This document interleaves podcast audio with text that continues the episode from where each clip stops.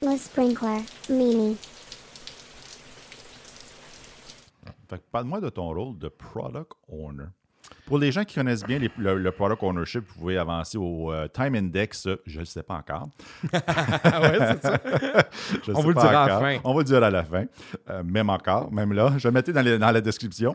Mais tu sais, si on fait un petit product ownership 101 avec Mm. quelqu'un qui est un vrai product owner, qui est toi, Mm. euh, ça mange quoi un hiver? Un product owner Scrum. Mais je te dirais, moi, ce que j'aime beaucoup parler quand je parle de ma vision euh, de mon rôle, c'est de me situer par rapport à mon équipe. Puis je trouve qu'il y a plusieurs écoles de pensée euh, dans le product ownership. Ouais. Mais moi, j'ai eu la chance euh, d'être bien formé dès le début de ma carrière parce que c'est Eric qui m'a coaché.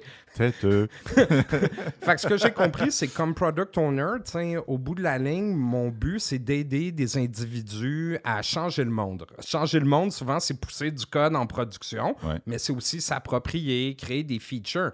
Fait que je me suis dit, tiens, c'est quoi mon rôle si je veux vraiment les aider à faire ça? Oui, bon, c'est faire un backlog, puis tous les trucs qu'il y a dans Product euh, Owner 101.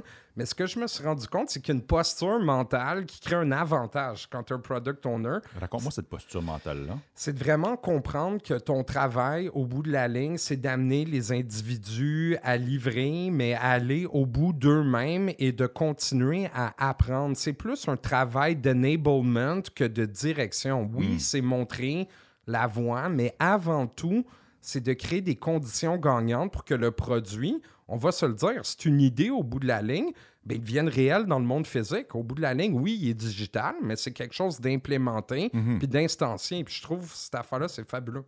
Fabuleux. Donc, de leur donner le désir de la mer.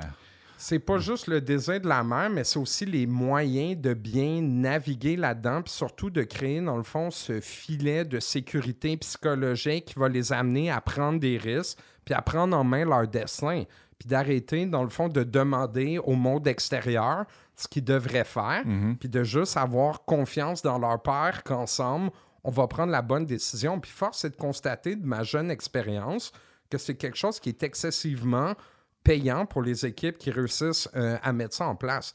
Donc, au bout de la ligne, pour moi, un product owner, c'est quelqu'un qui est là, oui, pour créer un produit, mais tout ça, mais surtout pour mettre en place des équipes autogérées. Ouais. Des équipes qui peuvent se passer de toi pour que toi, après, tu puisses le faire ailleurs puis tu en aies plus des produits. Je trouve que cette vision-là est plus porteuse. Donc, c'est plus seulement ton produit, c'est leur produit. Exactement.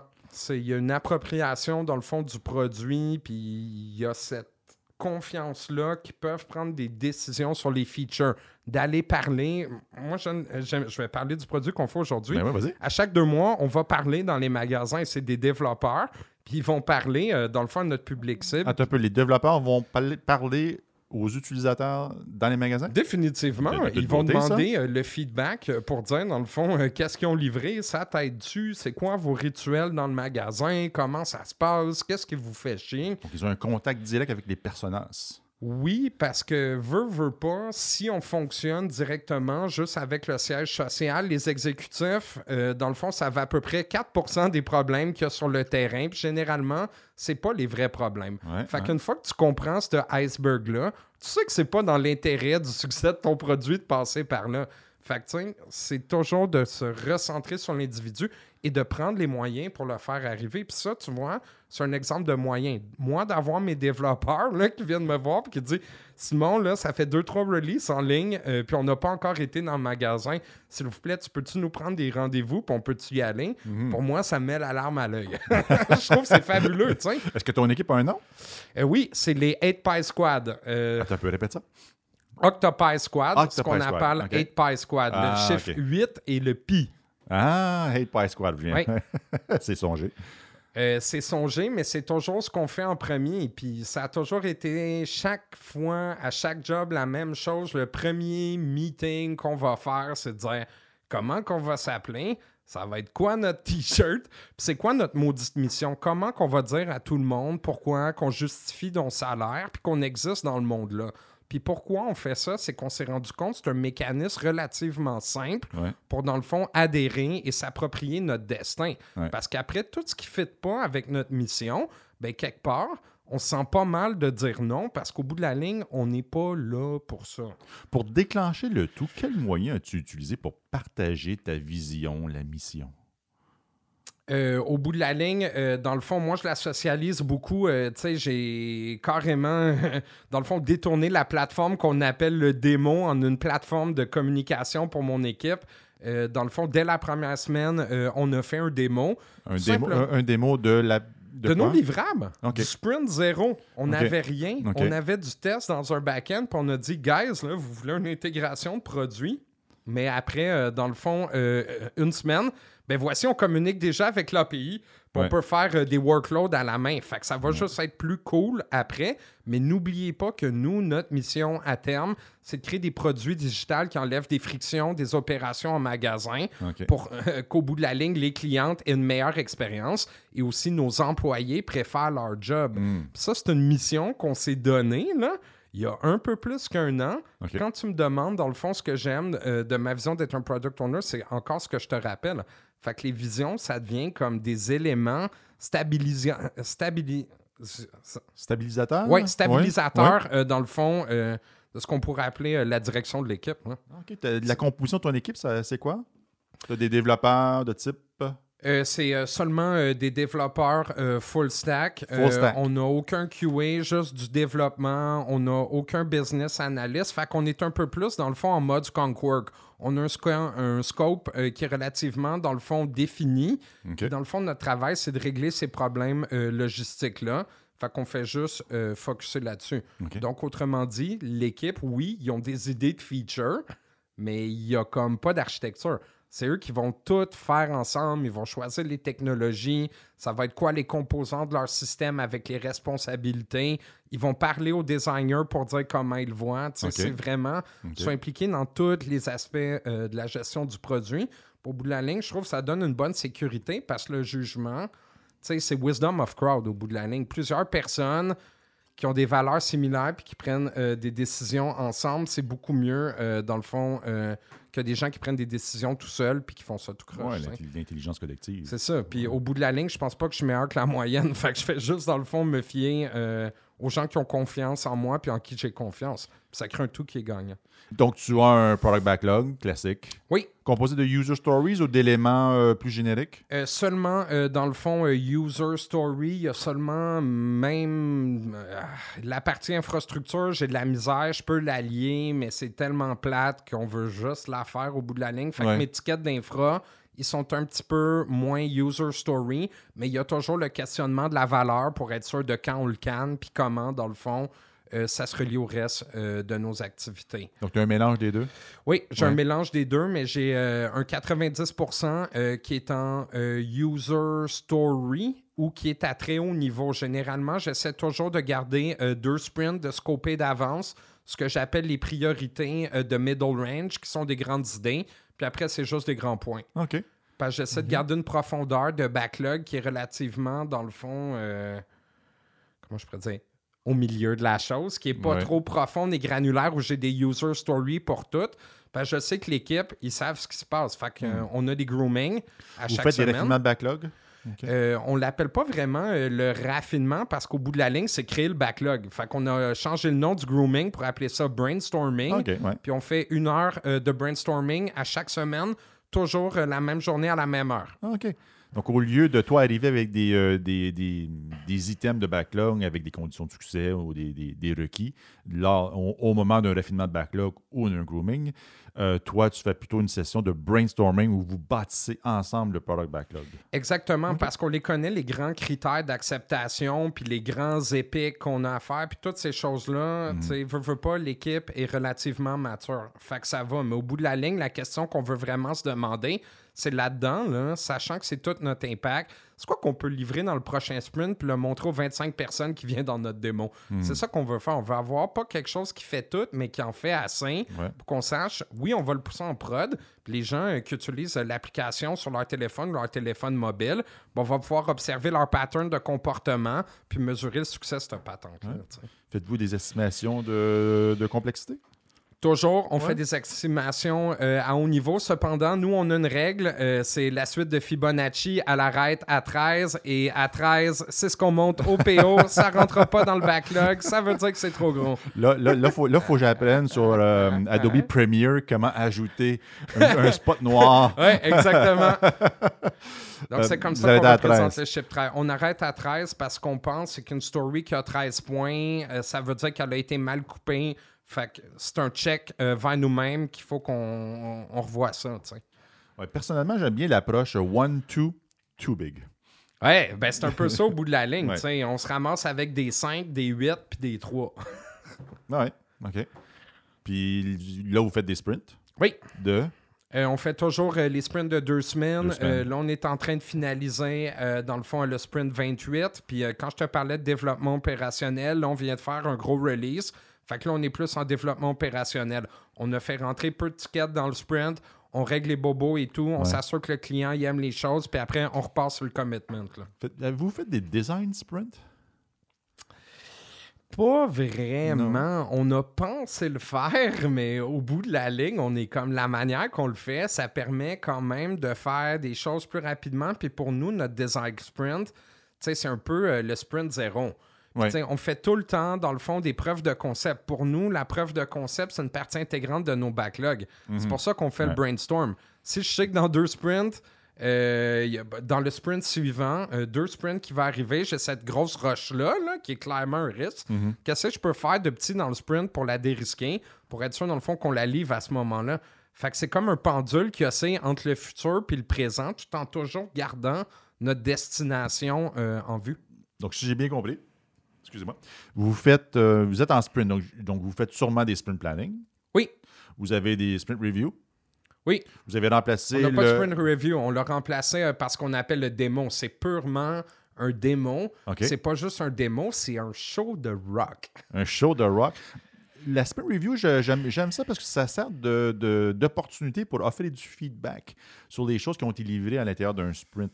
Le, ce feedback-là, vous le récupérez comment? Euh, c'est lors de la démo, puis on s'est rendu compte, dans le fond, que les La- stakeholders, tu dis la démo à la fin d'un sprint? à la fin du sprint, ça dure une heure et tout, puis on invite des gens de tous les départements des magasins. Vous êtes combien? Euh, Il y a typiquement entre, euh, je te dirais, 7-8 quand c'est des euh, sprints un peu plus bas, jusqu'à 25 personnes 25, OK. qui vont se pointer dans le démo qu'on a recréé un salon pour faire. Ouais. Puis au bout de la ligne, ce que je me suis rendu compte, c'est qu'il y a deux manières, dans le fond, qu'on va récolter le feedback. Moi, bien sûr, il y a le feedback euh, dans le produit et tout, c'est le feedback de l'usager, celui qu'on a besoin. Mais on a quand même des stakeholders qu'on doit éduquer et accompagner dans cette démarche de productisation. Fait que pour eux, c'est plus les questionner durant la rétrospective. Puis dire, OK, ben vous êtes venus il y a deux sprints. Voici ce qu'on a livré entre les deux. Ouais. Comment est-ce que vous voyez les changements? Est-ce que ça va dans la direction que vous escomptez? Est-ce que vous êtes satisfait? Au bout de la ligne, ils vont dire, Ah, tu peux changer euh, la couleur du bouton et tout. Mais des fois, il y a des trucs qui viennent, mais c'est la partie la plus dure d'avoir le feedback. Les usagers, ils veulent en donner, Ouais. mais pour des gens qui ont un pouvoir plus décisionnel par rapport au produit, c'est difficile. Ouais. Fait que soit on va les questionner durant le démo, c'est les développeurs euh, qui vont le faire, ou moi, si je vois qu'il n'y a pas assez de réaction, je suis comme, guys, on a travaillé pour vous livrer tout ça. Payback time. Fait que je vais leur poser la question. Puis des fois, à la fin, si ça sort vraiment pas, j'envoie euh, un Google Sheet à tout le monde. J'ai Ok. des dimensions euh, que je mesure du démo. J'aime faire des coups de sonde à tous les trois mois et tout à peu près pour être sûr que le format du démo est bon. C'est comme ça qu'on a amené en salon. C'est comme ça qu'on s'est rapproché des gens. C'est comme ça qu'on a amené les développeurs. Chaque fois qu'ils présentent quelque chose, ils vont toujours présenter la problématique d'un point de vue affaires, la problématique d'un point de vue architectural, Ouais, ouais. la valeur qui est créée, puis au bout de la ligne, ils vont présenter le feature. Pour tout le temps, dans le fond, qui éduque les stakeholders là-dessus sur ce qui devrait se poser comme question pour bien évaluer d'autres produits parce qu'on n'est pas les seuls dans l'écosystème. Avec, avec tout ce que tu fais, euh, t'as pas besoin de Scrum Master? As-tu un Scrum Master? J'ai un coach agile. Il Ah, ah, agit ok. pas comme coach master, mais tu sais, euh, j'ai des comme coachs. Scrum Master, ouais? Il, est trop bon, premièrement, pour être euh, un Scrum Master. Euh, C'est- une autre personne euh, qui- que j'ai rencontrée. coach? Big up à David Pan. euh, David Pan, euh, Quelqu'un qui m'a vraiment cassé Il est euh, en congé, euh, en congé Congé paternité. Ouais, on ouais. souhaite euh, félicitations pour son nouveau bébé. Et on s'ennuie de lui à chaque jour. David?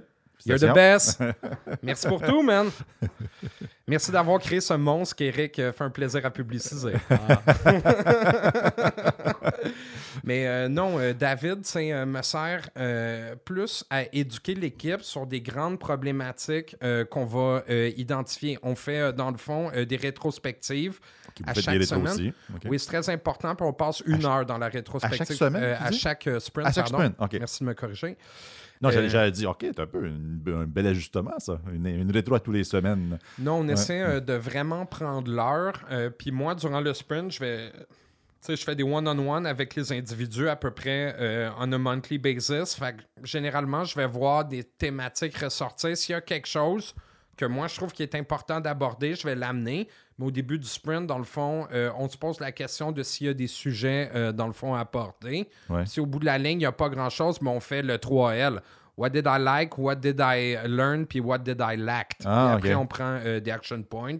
Ou sinon, on va faire de boat game, juste pour, euh, dans le fond, se situer euh, par rapport à notre mission. Ça, c'est un truc que j'aime bien amener à chaque trimestre, juste pour être sûr qu'on converge bien. OK. Puis s'il y a des problèmes, des encres qui nous retiennent, je veux juste être sûr qu'ils soient identifiés puis qu'ils soient abordés parce qu'au bout de la ligne, il en est de créer des conditions gagnantes pour l'équipe. OK.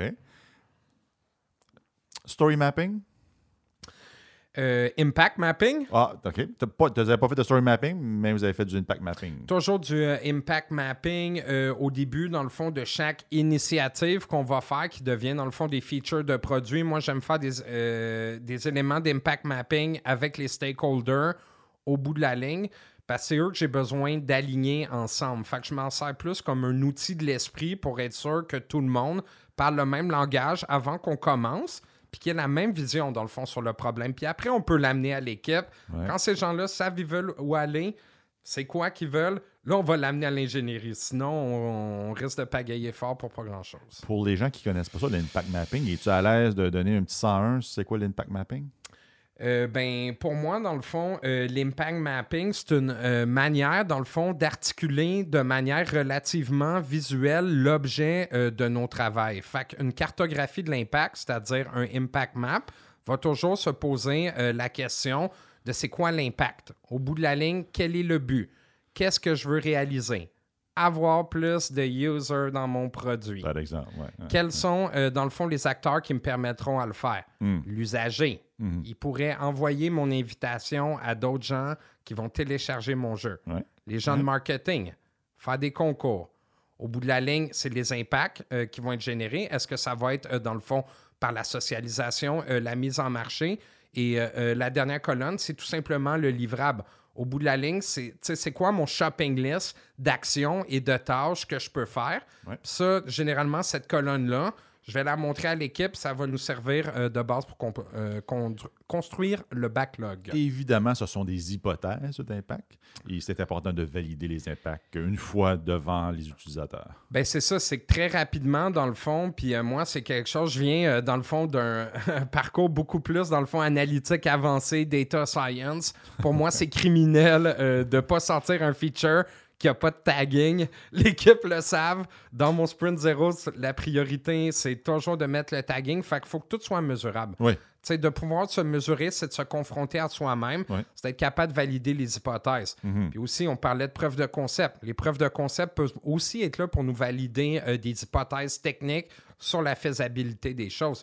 Fait que c'est pour ça que c'est important justement de faire la cartographie euh, d'impact Mhm. le plus en amont possible. Jusqu'à maintenant, ça t'a influencé comment l'impact mapping? Euh, pour moi, c'est vraiment d'avoir une obsession sur l'impact, de vraiment rester lean and mean sur qu'est-ce qui va faire bouger l'aiguille, puis quelque part de me justifier intellectuellement Mhm. de pouvoir dire non. Ouais. Parce que dire non, c'est difficile. Ouais. Mais si tu surtout que tu as un feeling que c'est bon. Ou ton, ton président a un feeling que c'est bon. Ouais, c'est ça. Surtout le premier. Si moi j'ai le feeling que c'est bon, puis on me dit non, ok, I'll suck it up, dire non euh, au boss du boss de ton boss, euh, c'est un autre business, pas toujours possible. Ouais. Mais au bout de la ligne, il faut rester lean and lean. Il faut rester intègre à soi-même, se rappeler, dans le fond, c'est quoi notre raison d'être, puis où est-ce qu'on veut créer de la valeur économique, puis au bout de la ligne, stick to it, puis parler à notre monde, puis nos usagers qui créent euh, cette valeur-là, qui permet tout simplement d'être capturé par groupe dynamite. Tu conseilles les PO de- d'explorer l'impact mapping? Moi, je considère que c'est un outil euh, qui est essentiel. Euh, je passe beaucoup de temps, euh, dans le fond, à le socialiser dans l'organisation, particulièrement au niveau supérieur où on essaie, dans le fond, de créer des initiatives. Pour moi, tiens, c'est clé. Je l'ai utilisé au niveau produit. Mais euh, que ce soit de le montrer, euh, que ce soit à mes euh, amis product owners euh, ou dans le fond directeurs ou stakeholders euh, dans les autres compagnies, renseignez-vous là-dessus. C'est un petit livre qui coûte pas cher. Il y a beaucoup de slides qui est disponible. Il y a, plein plusieurs de vidéos sur YouTube. c'est ça. Il y a de très bonnes entreprises qui peuvent vous donner des formations là-dessus. Wink, wink. Mais euh, non, euh, je trouve que c'est un outil euh, qui est essentiel parce que ça adresse, euh, dans le fond, la première étape de ta priorisation. Puis après, il y a beaucoup d'autres éléments. Peut-être qu'on en parlera dans de futurs podcasts, mais comme le Moscow, le Cano Model, qui nous Ouais. permettent d'avoir une vision un petit peu plus raffinée de ces impacts-là Oui. et à travers le temps, et surtout d'inclure la principale variable de notre univers, la gravité. C'est excellent.